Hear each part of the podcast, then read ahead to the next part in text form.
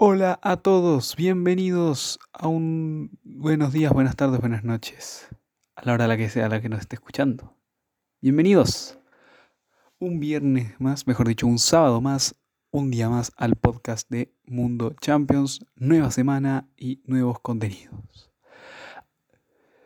Tuvimos la primera semana de los playoffs con sorpresas. Goleada del equipo de la policía moldava al Dinamo de Zagreb en los playoffs Victoria ucraniana en el Principado ante el Mónaco, victoria también del Benfica sobre el PCB y muchas otras cosas más de las que estaremos hablando. También hablaremos de la victoria del Bayern München y su primer título de la temporada en la Supercopa Alemana. Ah, y también de los últimos fichajes que se han dado en la última semana, que analizaremos la verdad un par de movimientos con respecto a los equipos españoles. Así que, ¿qué esperas? Quédate que esto es el podcast de Mundo Champions.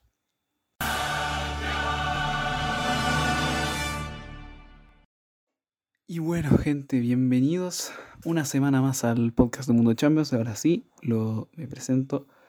Les habla Nacho Lorca, el conductor del podcast de Mundo Champions. Soy su anfitrión esta noche, al menos a la que estoy grabando este video. Son las, siendo las 22.59 de la noche un 20 de agosto de 2021 en, vez, en este segundo capítulo de la segunda temporada de Mundo Champions. Como les dije, bienvenidos a todos em, a este nuevo capítulo en el que tenemos tres temas principales de los que vamos a hablar.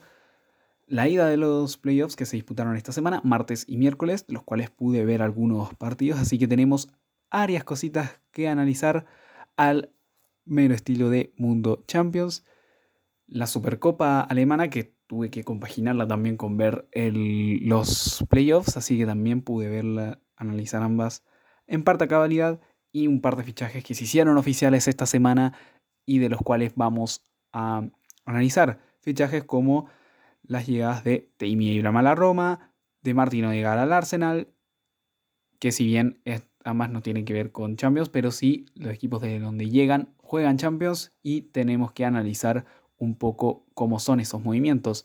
Aparte de la llegada de Rafa Mir al Sevilla procedente de los Wolves. Así que hay que em, analizar esos eh, movimientos y eh, pronto estoy también planeando cositas interesantes porque eh, creo, que creo que ya lo spoileé en el capítulo pasado, pero estoy hablando, voy a hablar de debutantes en Champions.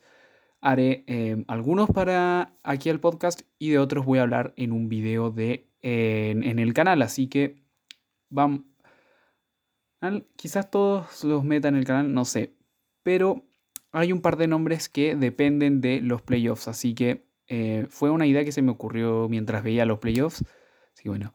Y hablando de playoffs, vamos a recordar primero los resultados que hubo esta semana en la última ronda antes de la fase de grupos de la UEFA Champions League. Acá tengo Livescore. Estamos acá esperando a, Steven con una temporada más, buena y no se nos va nuestra dosis de improvisación, Increíble. 17 de agosto, sí, eh, fue martes. Este, fueron el día martes estos partidos.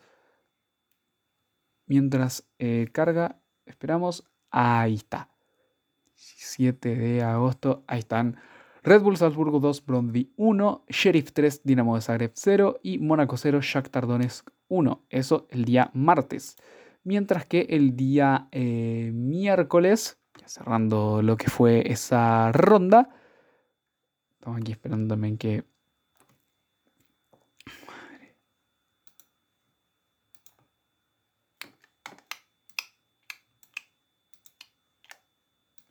A ver, a ver, a ver. A ver. Ahí está, ahí está, ahí está. Acepto. Madre. Concha de tu madre. Ahí está. Benfica 2, PSV 1, Malmo 2, Ludogorets 0 y Young Boys 3, Ferenc Paros 2. Esos fueron los seis enfrentamientos con los últimos integrantes de la fase de eh, grupos. Hay que recordar que la próxima semana se termina esta fase.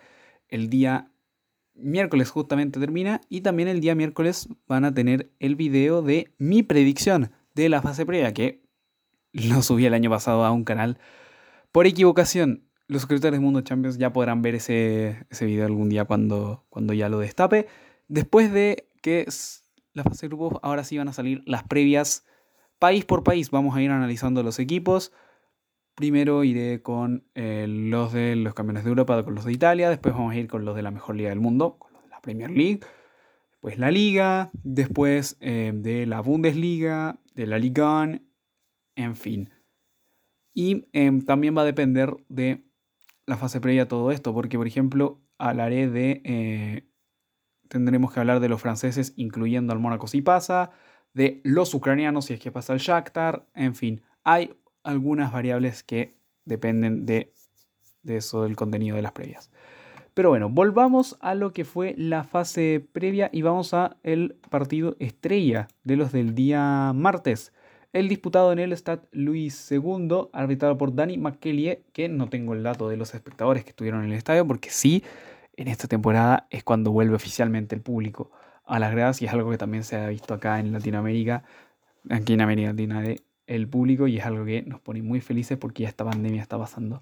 Pero bueno, el Mónaco, hoy hablando, se me acaba de ocurrir otro fichaje del cual hay que hablar, así que bueno, el Mónaco que fue con Radoslav Majecki en bajo palos, algo sorpresivo porque no fue ni siquiera convocado Alexander Nubel, que había jugado las rondas anteriores y también en, los primeros minutos de la Liga con el conjunto de Nico Kovac.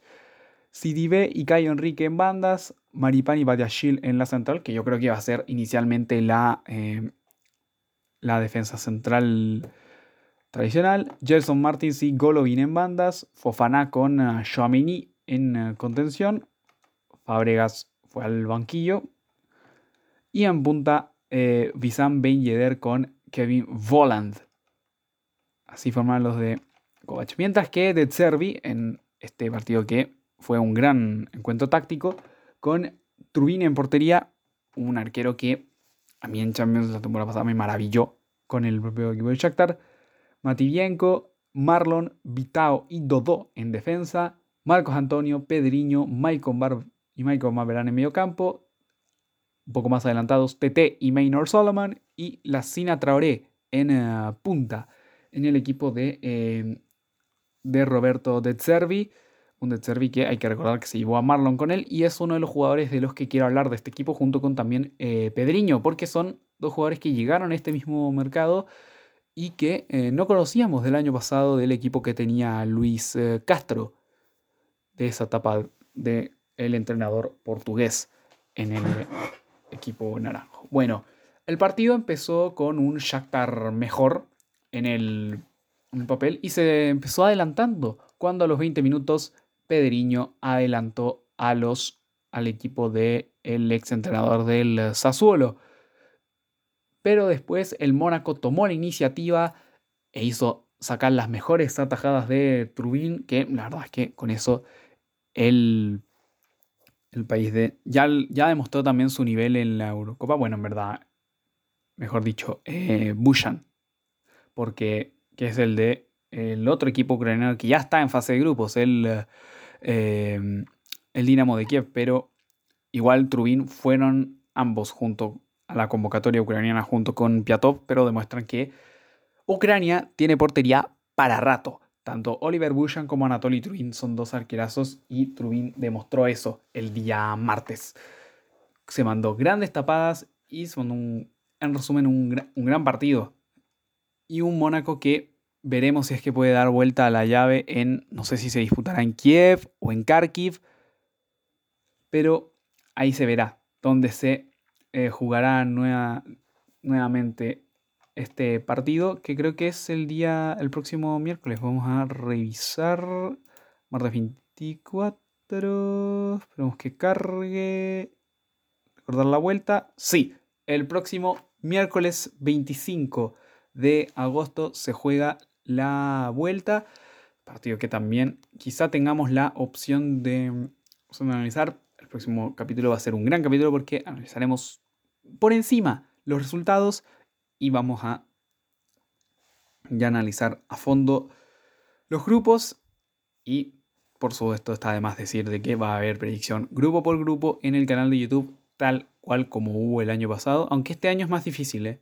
El año pasado lo hicimos porque tenía, tenía yo un poco más de tiempo para poder dedicarlas, poder hacerlas. Y este año yo creo que voy a tener menos tiempo. Voy a tener menos tiempo porque el año que subes en la universidad, año que es más difícil. Entonces, em, les digo de inmediato que no les prometo nada, tal como no les prometí nada. Eh, así que les digo inicialmente, les digo desde ya que no les prometo nada con esto. Pero volviendo, una gran victoria del Shakhtar de visitante. Hay que recordar que también los cambios de que no significa nada porque ya en las eliminatorias, eh, ya con un empate por cualquier marcador, se va al tiempo extra y a los penales. El gol de visita no influye en nada. Bueno, eh, comento por encima el Sheriff Dinamo Zagreb porque no lo vi. Y el Salzburgo Brondby pude ver por momentos porque fui escalando entre esos partidos y la Supercopa Alemana que es a lo que quiero dedicarme ahora, disputada en el, en el Signal Park con alrededor de 20.000 espectadores en las gradas. Recordar que volvió el público en el que ha vuelto en el fútbol europeo y en el fútbol sudamericano en general. Ya algunos partidos de cuartos de final de Libertadores y Sudamericana tuvieron público en las gradas. Y es y el partido del Dortmund-Bayern no fue la excepción. Que fue un partido muy disputado en sus primeros minutos, ambos seguidos con eh, hartas ocasiones y también eh, con un tema al que comentamos la semana pasada, como fue la muerte de Gerd Müller, que también tuvo un homenaje por parte del conjunto avaro. Pero primero vamos a repasar las formaciones. El Dortmund formó con Kobel eh, bajo palos, un hombre del que también hay que hablar. Bitzel Yakanji de central, digo, Bitzel de central, con Akanji acompañándolo, Schulz y Paslak por bandas. Que recordar que está Paslak porque eh, Mateo Morey tuvo esa lesión tal en las semifinales de la Copa la temporada pasada y por eso no se encuentra. Jude Bellingham con eh, Gio Reina y Mahmoud Dahoud en medio campo. Marco Royce de enganche y Yusufa Moukoko con Erling Haaland en punta. La verdad es que a mí se me sorprendió este planteamiento que tiró Marco José para su primer gran partido de la temporada.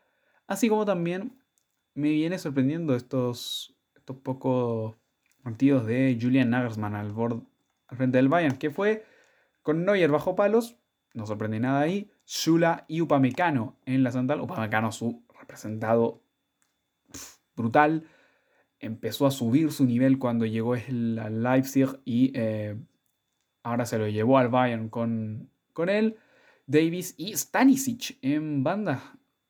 La verdad es que em, hay que recordar de que prescinde inicialmente de Pavard, quizás es porque sigue de vacaciones o con molestia, la verdad es que no sabemos nada. Y eh, Goretzka y Kimmich en contención, medio centro de los últimos años del Bayern, del año del sextete, con Flick representados de Flick y también iban a ser imprescindibles con. También fueron imprescindibles con Kovac. Bueno, Goretzka no tanto, pero Kimmich sí ha sido imprescindible desde que llegó. Desde que llegó con Guardiola, después con eh, Ancelotti, ese interinato de Heinkes, eh, Kovac, ahora con. Ah, antes con Flick y ahora con Nagelsmann. Pasan los entrenadores, pero él sigue. Luego está Kingsley Coman, que estaba por acabar con. que hay que recordar también el tema de que acaba contrato la próxima temporada. Thomas Müller de enganche, Nabri y Lewandowski en punta, que se mandó un doblete habitual. Y en fin, un gran partido de eh, Robert Lewandowski una vez más. En fin, como decíamos, un eh, Bayern que, eh, que fue la verdad un, un duelo al que nos tienen acostumbrados en estos últimos años los uh, Der Klassiker que se dan en Bundesliga y este es creo que el tercero consecutivo que se da en esta Supercopa alemana con... Eh, sí, este es el tercero consecutivo, 19, 20, 21. El de la 19 el del año 2019 lo ganó el Borussia Dortmund y los últimos dos ya los ha ganado el Bayern Múnich. Este es el primer título para, eh, para Julian Nagelsmann como entrenador de los bávaros, aunque en esencia es de Flick. Pero ya hace un poco se sacó las malas sensaciones que había dejado en el eh, debut en el Borussia Park contra el Borussia Mönchengladbach de Adi Hutter. En, en fin, y un Borussia Dortmund que con Marco José mostró cosas, pero todavía le falta mucho camino que recorrer al exentrenador de el del RB Salzburg y del Borussia Mönchengladbach para, para tener un equipo. Pero se nota que tiene todo este equipo lleno de jóvenes. Con Erling Haaland que tiene todas las papeletas de quedarse en el equipo y no de ser traspasado al Chelsea como se presumía en un inicio, porque el Chelsea ya fichó a Lukaku, así que eso ya esté más resuelto. Erling Haaland tiene toda la pinta de que se va a quedar por una, en esta su segunda temporada completa, completa. Hay que recordar que llegó a la mitad de la 19-20, estuvo toda la 2021 y la 21-22 será su segunda temporada completa con el conjunto amarillo. En fin, victoria del Bayern en una Supercopa alemana que es suya por segundo año consecutivo. Y bueno, pasamos ahora a los partidos del miércoles, de los cuales solo pude ver uno, que fue el que se llevó a cabo en el Estadio de Luz y fue quizá, bueno, también tuve un, pude ver un rato del Young Boys Ferenbaros que estuvo bastante entretenido, fíjate, porque empezó adelantándose primero, de hecho, tuve en esos dos minutos frenéticos de el gol del Ferencváros, luego el empate del, de los Young Boys, después se adelantó el, eh, después se adelantan los suizos, aumentan la distancia y terminaron casi que pidiendo la hora. Doblete de Frank Bolly, un hombre que ya conocíamos de la temporada pasada. De hecho, es en esencia el mismo equipo, el del Ferencváros, sí. Dibus bajo palos, está Wingo, no confundir con Single del Napoli, digo del Torino, perdón, me confundí. Es en esencia casi el mismo equipo. Eh, no está Frimpy, eso sí, no está Frimpy, no está Frimpong. Eh, y tiene, por ejemplo, incluso el Fenerbahce a Robert Mack, el, el mediocentro de la selección eslovaca que hizo una Eurocopa decente con, con el país eslovaco. Frank Bolli, que como dijimos se mandó un doblete, y Mirto Osuni, que tuvo, como dije, una interesante Champions la temporada pasada. Y el Young Boys que, eh, que ahora la verdad es que... la verdad es que me sorprendió también el duelo de entrenadores. David Wagner, uno de los guías espirituales del descenso del Schalke 04 y también del del Huddersfield Town en la Premier, que ahora veremos si llega a Champions con el con, el, con los Young Boys para tener en la pista y reemplazante de Gerardo Sewane que se fue al Leverkusen y es una moneda al aire, la verdad, lo de David Wagner. Y Peter Stoger, que también tuvo un paso sin pena ni gloria por el Borussia Dortmund, como que creo que fue, no sé, fue como el intermedio de Tuchel y Peter Bosch, creo que estuvo. Ah, no, no, no, creo que nunca pasó en, en mi vida, no sé, estoy, estoy tirándome triples, weón, pero la verdad es que como dije, tuve, pude ver un poquito porque entre medio tuve clases, así que no, no tuve el tiempo suficiente para ver esto, pero pude ver el Benfica PSV que aparte, además del Mónaco Shakhtar, es el partido de esta fase previa. Vamos a ver las formaciones. El Benfica fue con Blacodimos bajo palos, con Chalves, Otamendi, Verísimo y Morato en defensa. Verísimo, un nombre del que también quiero hablar entre esos debutantes. Eso sí, si el Benfica pasa. Si el Benfica pasa, porque si no pasa, no podemos hablar de él. Julian Weigel con Joe Mario y Alex Grimaldo en mediocampo. Grimaldo, no como yo la primera vez que escuché hablar del, del canterano del Barça fue en la 18-19 con el propio Benfica, pero cuando jugaba de lateral. Y ahora está un poco más adelantado en el campo. Hizo un buen partido, Alex Grimaldo. Y arriba, Roman Yaremchuk, uno de los últimos fichajes, Rafa Silva y Pizzi, capitán y guía espiritual del conjunto lisboeta. Por su parte, el conjunto, el conjunto de Roger Schmidt fue con Dromel bajo palos, Boscaglia, Andrés Ramalo, Buene y Philip Max, pedazo de lateral en la defensa. Otro que también si pasa el eh, PCB, quiero hablar de él, que aparte que no es tan conocido como si lo eran los dos hombres que se fueron del conjunto del PCB. Daniel Malen, que todavía no debuta con el Borussia Dortmund, no tengo idea por qué. Y Denzel Dumfries, el hombre del Inter de Milán, que es reemplazan, que viene a reemplazar a Kraft Hakimi al equipo Nerazzurro, que podría hablar en, el, en, eso que tengo planeado de los novatos sin, de ambos. Sin embargo, ambos jugaron Champions, así que no me sirven para esa sección. En el medio, Mario Götze con Marco Van Kinkel e Ibrahim Stangare. Y arriba, Cody Gakpo, nombre del cual quiero hablar, Noni Madueke y Eran Saabi, el israelí.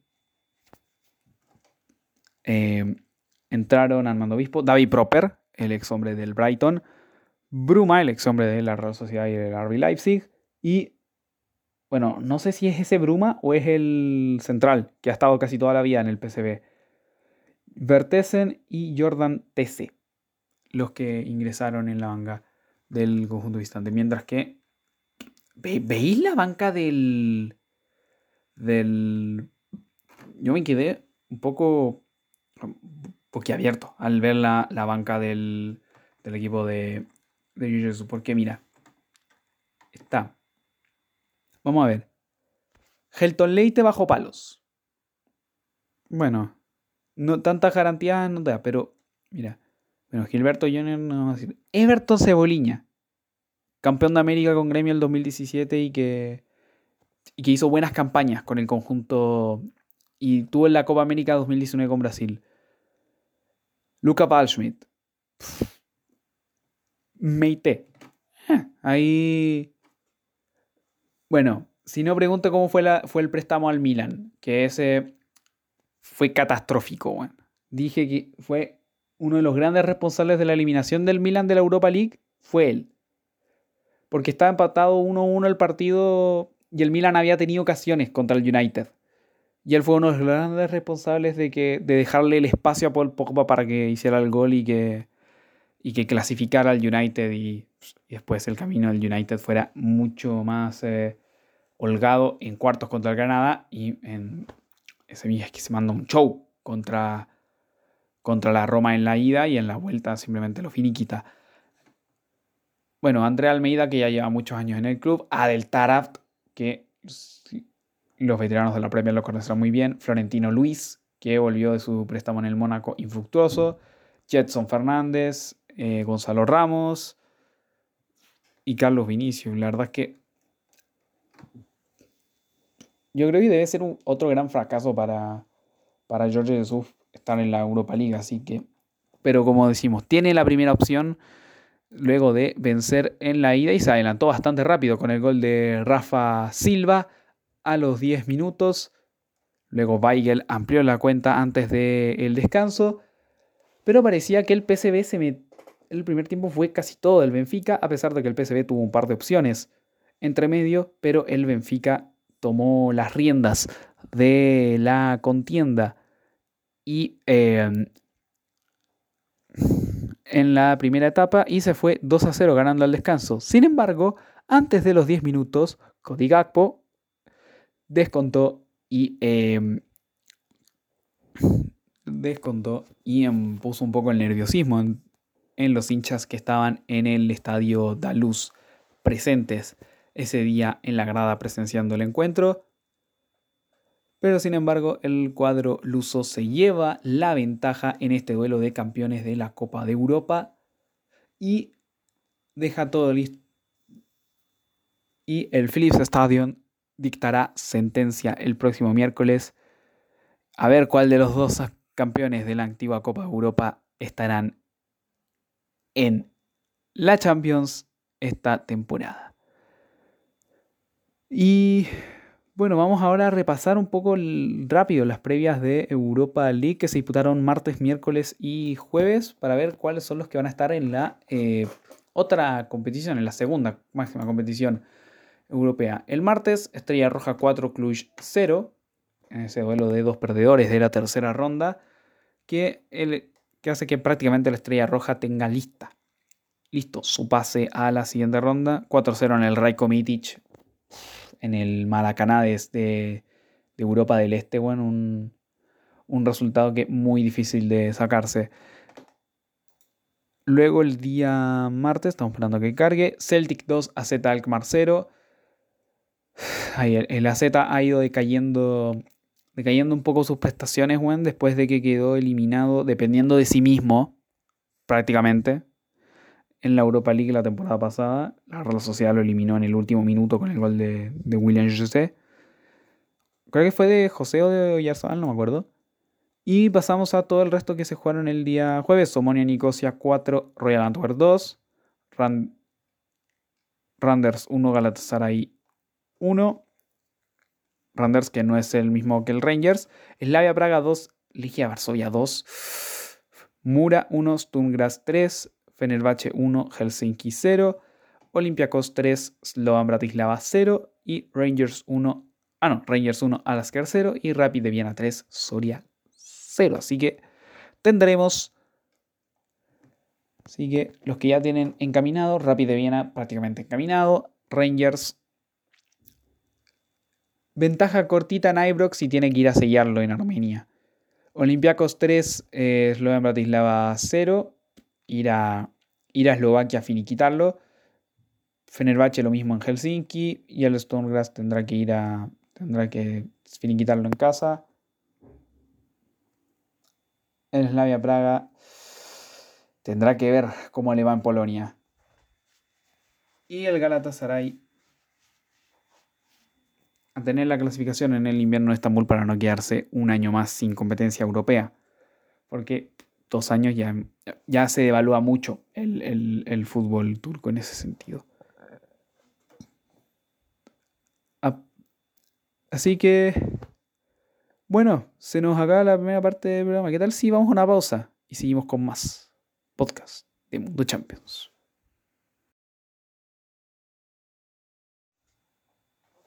Y ya estamos de vuelta acá con más podcast de Mundo Champions. Em, antes de seguir con la última patita del programa, este es un buen momento para recordar de que sigas el podcast de Mundo Champions en Spotify, Apple Podcast, Google Podcast o tu plataforma de podcast favorita en la que lo escuches. Simplemente síguelo, no lo olvides también seguirme a mí en eh, mi Instagram personal. Estoy publicando ahí una cosita de cuando estoy en el gimnasio, de cuando estoy en la universidad, no sé, una que otra cosita y también, también publicando alguna otra que, otra cosita de el canal mismo. Así que quédate atento a mi Instagram personal.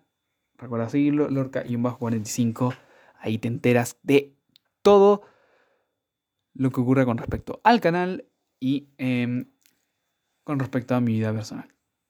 Y también no olvides suscribirte al propio canal de Mundo Champions en YouTube. Ya llegamos a los 20 suscriptores. Muchas gracias por eso.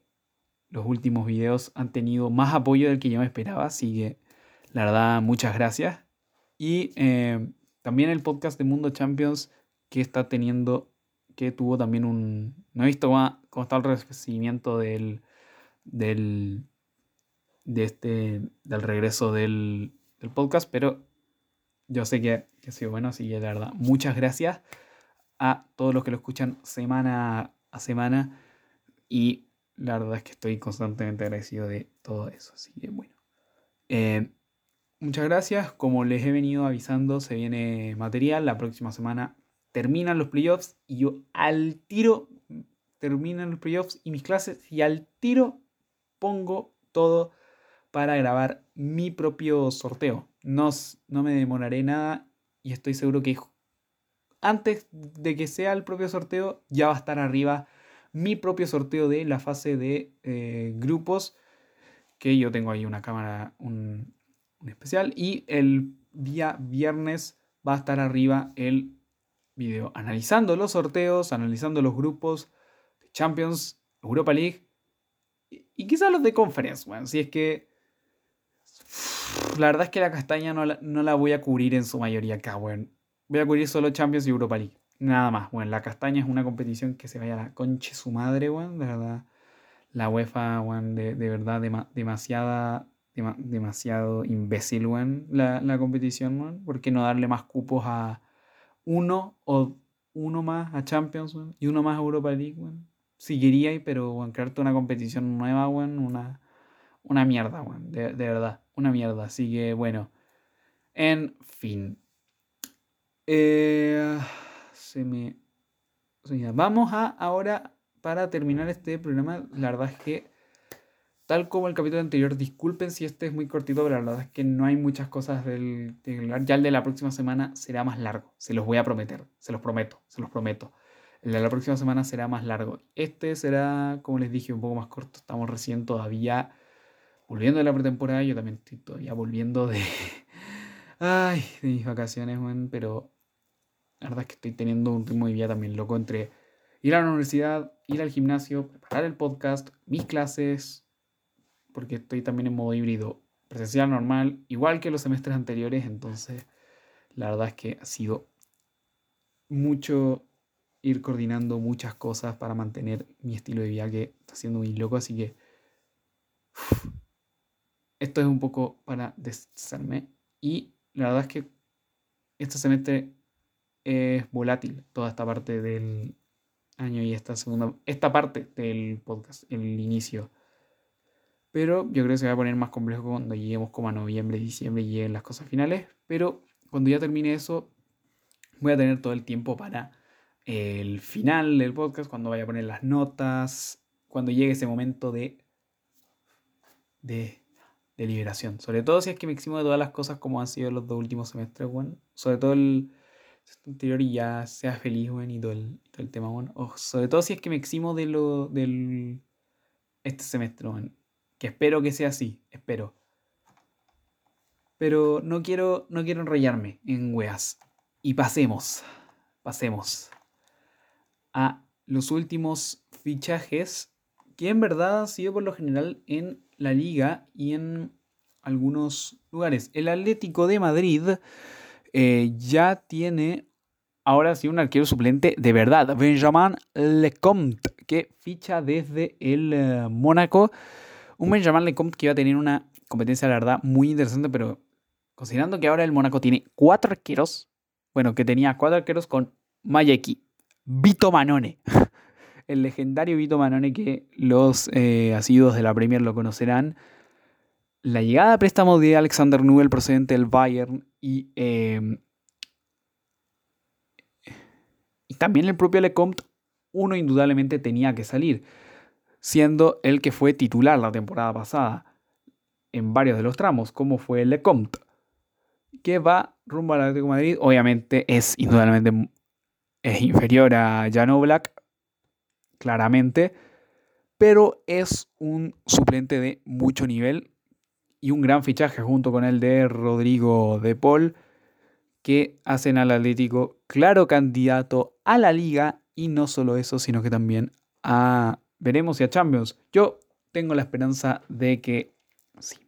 Y vamos a también analizar los últimos fichajes porque el Villarreal se está, a pesar de partir un poco lento la liga que se veía tanto en la pretemporada como en la Supercopa, que la analizamos en el capítulo anterior, te invito a escucharlo, guiño, guiño, te invito a escuchar el capítulo de la semana pasada, en donde todavía estamos calentando motores como en este, de cara a la nueva temporada, pero es un capítulo igual bueno, el de la, el de la semana pasada, así que te invito a que lo escuches. Bueno, eh, el Villarreal sumó el fichaje de Arnold Denjuma procedente del Bournemouth, este medio centro neerlandés de creo 26 años, creo que tiene un buen fichaje un gran activo en el Bournemouth de que ha sido que fue vital la temporada pasada en Championship y la penúltima en em, Premier, aunque está y ya la verdad es que venía dando, dando avisos de que tenía que salir de la costa sur inglesa y se va a jugar Champions con el Villarreal. Veremos cuántos minutos tiene porque entre Manu Trigueros y Capué en ese medio centro, em, la verdad es que la tiene bien difícil. Veremos. Yo creo que puede ser, puede ser un buen fichaje y hay que recordar que también el propio Capú llega de Championship y toda la gente en Villarreal lo quiere al bueno de Etienne Capú después de la gran después de la gran Europa League que se hizo el ex hombre del Watford y una, una demostración más de que Fernando Roch hace muy bien las cosas en la parcela deportiva del conjunto Groguet. Pasamos ahora a los eh, otros eh, fichajes que se hicieron oficiales durante esta semana. La llegada de las llegadas en la Juve de Caio Giorgio y Manuel Locatelli a la Juventus. Caio Giorgio procedente de Santos de Brasil, quien justo también se suma ayer a la eliminación del conjunto brasileño, del conjunto paulista de la Copa Sudamericana. Y, em, y también Manuel Locatelli, que se va prácticamente el mayor sustento del Sassuolo de que era la temporada pasada de Roberto De Cervi, ahora es de Dionisi, creo. ¿Se llama el entrenador? Sí, Dionisi. Todo aquí previo a una serie que arranca el día de mañana, que estamos grabando esto, sí, todavía de mañana. Estamos grabando, esto son las 11.35 de la noche del día viernes. Y mañana sábado arranca la serie. Entonces, estamos aquí cuadrando fecha, buena, como buen chileno última hora grabando las cosas, bueno, pero claramente sé que va a salir esta web el sábado, así que pico, bueno, pico. Me importa estar de pico. Igual si, si ven así como algún desfase de capítulos, bueno, no importa, no importa. Eh, yo soy el, el, así que bueno. Eh, bueno, volviendo a los dos fichajes. Cayo George, un eh, buen revulsivo para el tema de la, para la delantera, que eh, va, a ser, eh, va a ser un buen activo, yo creo, en el conjunto de, de nuevo, de Massimiliano Allegri, por si eh, ven que Morata está en un mal momento, si Ivana no funciona, si el CR7 no se convierte en modo CR7 durante esta temporada, pero yo creo que creo que puede volver a conseguir el capo cañonere esta temporada, su segundo consecutivo que recordar, la temporada pasada lo, tuvo. La 19-20 se lo quitó Inmóvil. Y la 18-19 se lo quitó, creo que. No sé cuál o Duan Zapata. No estoy, estoy. Pero yo creo que puede ser una gran temporada tanto para él como para la Juve en general. Y está obligadísima a volver a tener el Scudetto luego de que el Inter se lo robara después de 10 años. Y ahora está la oportunidad perfecta. El Inter no tiene a Lukaku. Lo reemplazó con Edin Checo.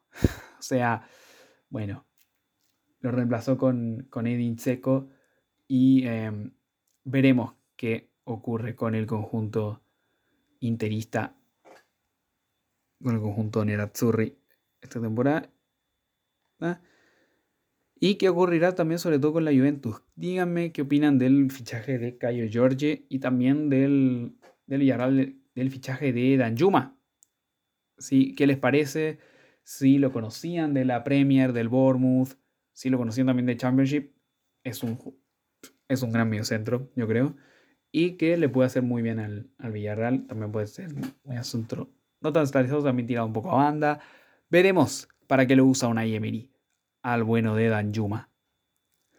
Y eh, Manuel Locatelli, volviendo a la Juve, Manuel Locatelli, un gran, un gran mediocentro, tuvo un buen una buena primera, una buena fase de grupos de Eurocopa con eh, la Nazionale. Ya después se fue un poco apagando, pero siempre constante y fue y eh, es un gran mediocentro. El ex del Milan y Sassuolo y que por fin va a tener la oportunidad de mostrar, de tener, de estar en un en un equipo en el que lo siga viendo más gente constantemente, como lo es la Juventus de Turín. Así que gran fichaje el de Manuel Locatelli por el conjunto bianco-nero. En cuanto a otros, eh, seguimos con otros fichajes. Hoy día se hicieron, bueno, esta semana se hizo oficial la llegada de Tammy en el Chelsea se hicieron oficial dos salidas de dos delanteros. Tammy Abraham se va rumbo desde el propio Chelsea a la Roma cambio de dinero Y creo que. Y también Michi Batshuayi sale. No sé si es que cedido o eh, ya también con compra definitiva, que creo que acababa contrato. Entonces no estoy tan seguro. Eh, voy a buscar. Aquí, denme un segundito. La situación de Michi en Transfermarkt. Aquí está. Michi Batshuayi, Transfermarkt y también lo loca que ha sido la carrera de Michi Batshuayi en eh, Transfermarkt. Eh, tiene 27 años, ojito. Ojito, 27 años, culiado. Eh, creo que ya es propiedad del... A ver, vamos a buscar.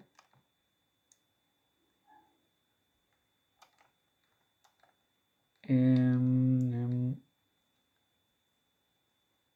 No, es préstamo es eh, préstamo de el préstamo y su contrato acaba la a final de la próxima temporada termina el contrato de de Michi Uf, mira, todo ese viaje, culiao, bueno. Eh, su primera etapa en el Chelsea, temporada y media. Temporada y media siendo revulsivo, se va a préstamo al Dortmund durante esos seis meses. Luego al Valencia. Luego al Palace. Luego del Palace está. Eh, sí, está luego toda la temporada de vuelta en el Chelsea con, con una aparición, pero el resto no pero de resto no se confía mucho en él. Después se va toda la temporada al Palace una segunda etapa en el conjunto de, Londres, no tan fructífera como la primera. Y ahora se va nuevamente a préstamo al Sevilla, al Besiktas, mejor dicho. Así de loca ha sido la carrera de Michi Batshuayi. Y vuelvo a decirlo, 27 años, culiao, 27 años. 27 años tiene el belga la verdad es que, bueno, no tengo ni idea de ni cómo fue la Eurocopa, culiao. Con, eso te digo todo, weón. Con eso te digo todo. Uf, así que, bueno.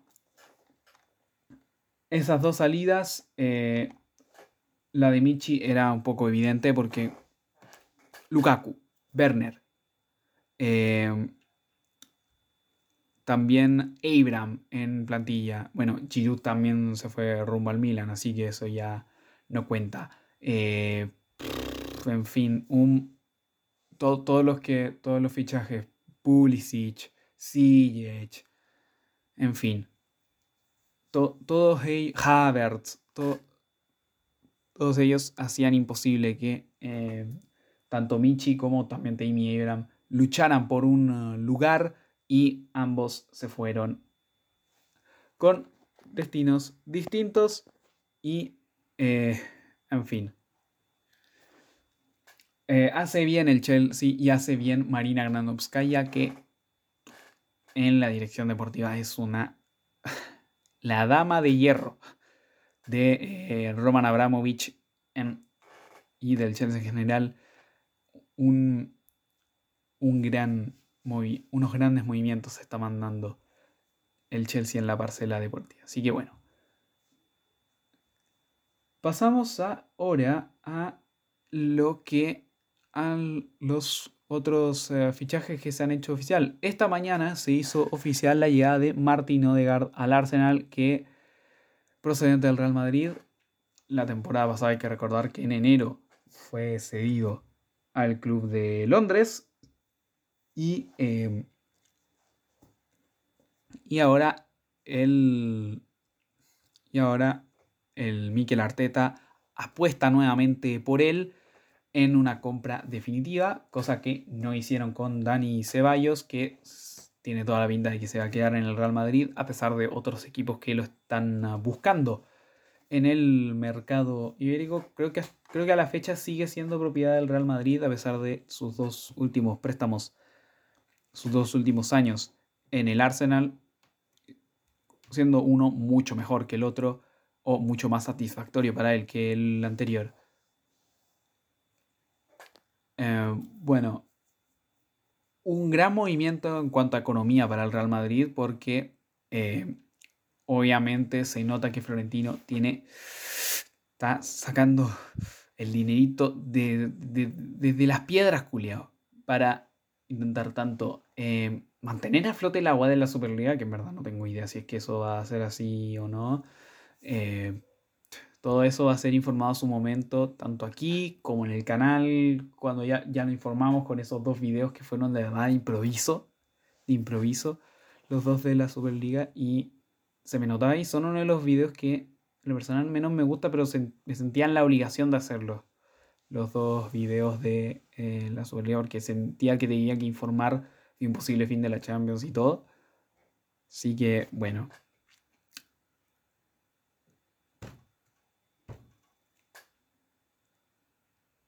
Uh, me quedé en blanco, Julio.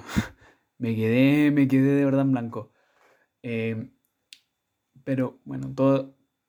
Y sobre todo el dinero que lo quiere para fichar a Mbappé y toda la telenovela de Kylian Mbappé y todas las telenovelas que se están rondeando con respecto al mercado del PSG, con todos los fichajes que ya han hecho, culiao. Las llegadas de Donnarumma, Gini Vainaldum, de Akraf, de Ramos, de Messi. Todo, todo, todo el equipo que tiene el, el, PSG, y aún así Mbappé no quiere quedarse. yo, lo encuentro, lo encuentro. Lo encuentro increíble, Pero bueno, todo ese dinero que, que, quiere sacar de donde no puede eh, Florentino hace deshaciéndose de un jugador que Evidentemente Ancelotti dijo que no iba a contar con él para esta temporada. En fin. También buen movimiento para el Arsenal que, bueno, no retiene, pero no retiene entre comillas, pero que sabemos en el fondo que sí y que se queda Martin Odegaard con los Gunners una temporada más y por muchos años se quedará el noruego en las filas del Arsenal. Veremos si es que puede está en la próxima temporada. En Europa League mínimo. En Champions no lo creo. No lo creo. Veremos si en Europa League estará la próxima temporada el conjunto Gunner. Así que, bueno, gran operación para el Madrid desde el punto de vista financiero y también gran operación para el Arsenal porque mantiene a uno de sus activos del final de temporada del cuadro Gunner.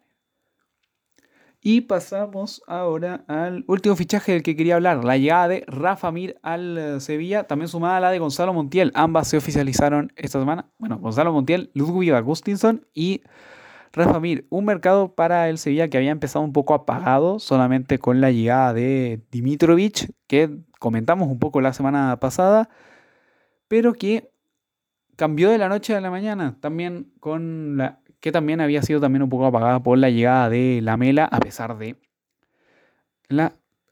Pero parece que la gente en el Sánchez Pizjuán ya tiene un poco más de ilusión, tanto por eh, la imagen que dio en el debut de la liga, como eh, también por los fichajes que han llegado. Rafa Mir, que ha sido una garantía goleadora, 13 tantos la temporada pasada con el Huesca y, las, y la temporada anterior fue el máximo goleador del equipo alto aragonés en la temporada de su ascenso a la Liga Santander y, em, y ahora es un gran fichaje, pero en propiedad, procedente de los Wolves. Se sabía que no iba a tener minutos con, eh, con la competencia que había ahí, con Raúl Jiménez, con Daniel Podense, con Fabio Silva. Imposible. Ahora que, ahora que Raúl Jiménez volvía, había que... Yo, yo pensé que incluso en medio de la temporada, bueno, los Wolves podían quizás robarle el préstamo al Huesca, weón, y, llegar para la segunda mitad de la temporada, pero era muy probable de que no iba a tener minutos. Luego se intentaron el préstamo William José, no funcionó. Veremos qué ocurre con el conjunto de los lobos anglo-portugueses.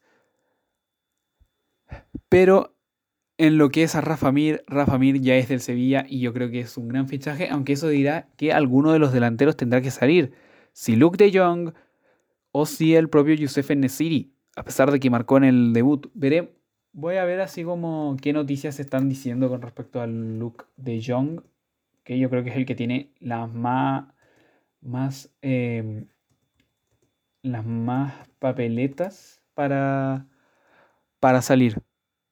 Yo creo que aquí estoy... Un googleo rápido, Escaparate. Según Estadio Deportivo, De Jong se pone en el escaparate. hace casi dos meses. Entonces ahora todavía tengo algo de trabajo que hacer, pero estoy orgulloso de estar de vuelta en el equipo. No dijo nada. No dijo nada con respecto al. Dos meses. Ahora. El Orange. Y eso puso en su último. su última publicación en el Instagram. No ha.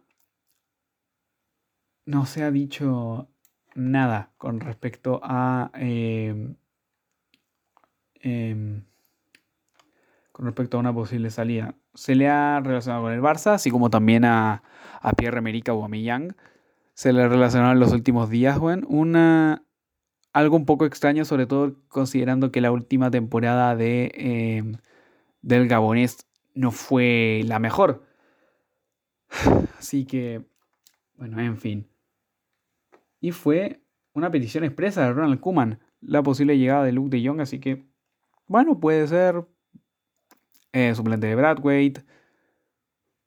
Una buena competencia para el, para el danés. Veremos, veremos, veremos. Veremos qué, ocurrirá.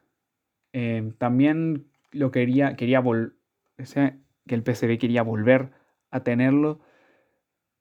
Y en fin, no, no veremos qué, qué ocurrirá en el al final del mercado con Luke de Jong, pero parece estar en la rampa de salida del conjunto del equipo hispalense.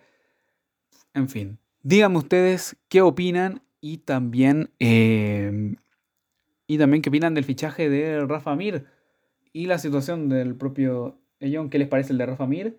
Y vamos a comentar las llegadas de Gonzalo Montiel y Ludwig Agustinson uno llega del Werder Bremen, Werder Bremen que ya está prácticamente deshecho después de las salidas de Rachitska, de, de Sargent y ahora con la de Augustinson.